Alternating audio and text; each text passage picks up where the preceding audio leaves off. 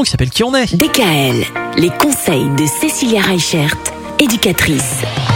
En ce mercredi, Cécilia, on va s'intéresser aux sanglots et plus précisément au spasme du sanglot chez les bébés. Ça, c'est quelque chose qui peut faire un peu peur. Alors oui, le spasme du sanglot, ça commence vers 6 mois à peu près et c'est jusqu'à 5 ans. Alors c'est assez effrayant parce que en fait, ça arrive lorsque l'enfant est en crise de larmes. Il hurle tellement fort qu'il arrive à se couper la respiration.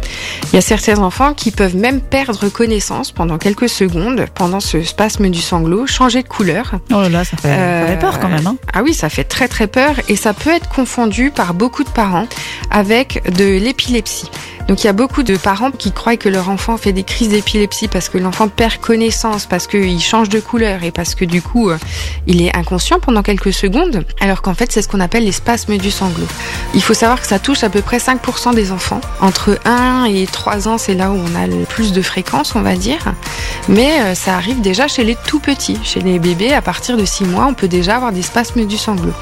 Alors ce qu'il va falloir faire attention, c'est que si ça intervient trop régulièrement, il faut vraiment prendre attache auprès de votre médecin parce que ça peut avoir des conséquences, des conséquences sur son développement, des conséquences sur son cerveau aussi. Et donc il va falloir euh, veiller et être attentif pour ne pas le justement avec de l'épilepsie. Ce qu'il faut savoir aussi, c'est que en fait, c'est quelque chose qui est très tabou. On en parle très peu de ces enfants qui se coupent la respiration parce que justement, ils sont dans une colère tellement énorme qu'ils n'arrivent pas à la calmer. Alors souvent, la bonne attitude, c'est justement de ne rien faire. Plus on va donner de l'intérêt à ce mauvais comportement, et plus l'enfant va en jouer pour que justement faire flipper un petit peu le parent en disant ah, ah j'ai bien trouvé qu'est-ce qui va te faire réagir? Mais c'est déjà de la manipulation? C'est un petit peu, c'est pas forcément de la manipulation. En fait, l'enfant va voir la réaction de l'adulte, il va voir que ça crée une réaction chez l'adulte, et donc qu'est-ce que l'enfant lui va rechercher? Il va rechercher cette réaction chez l'adulte.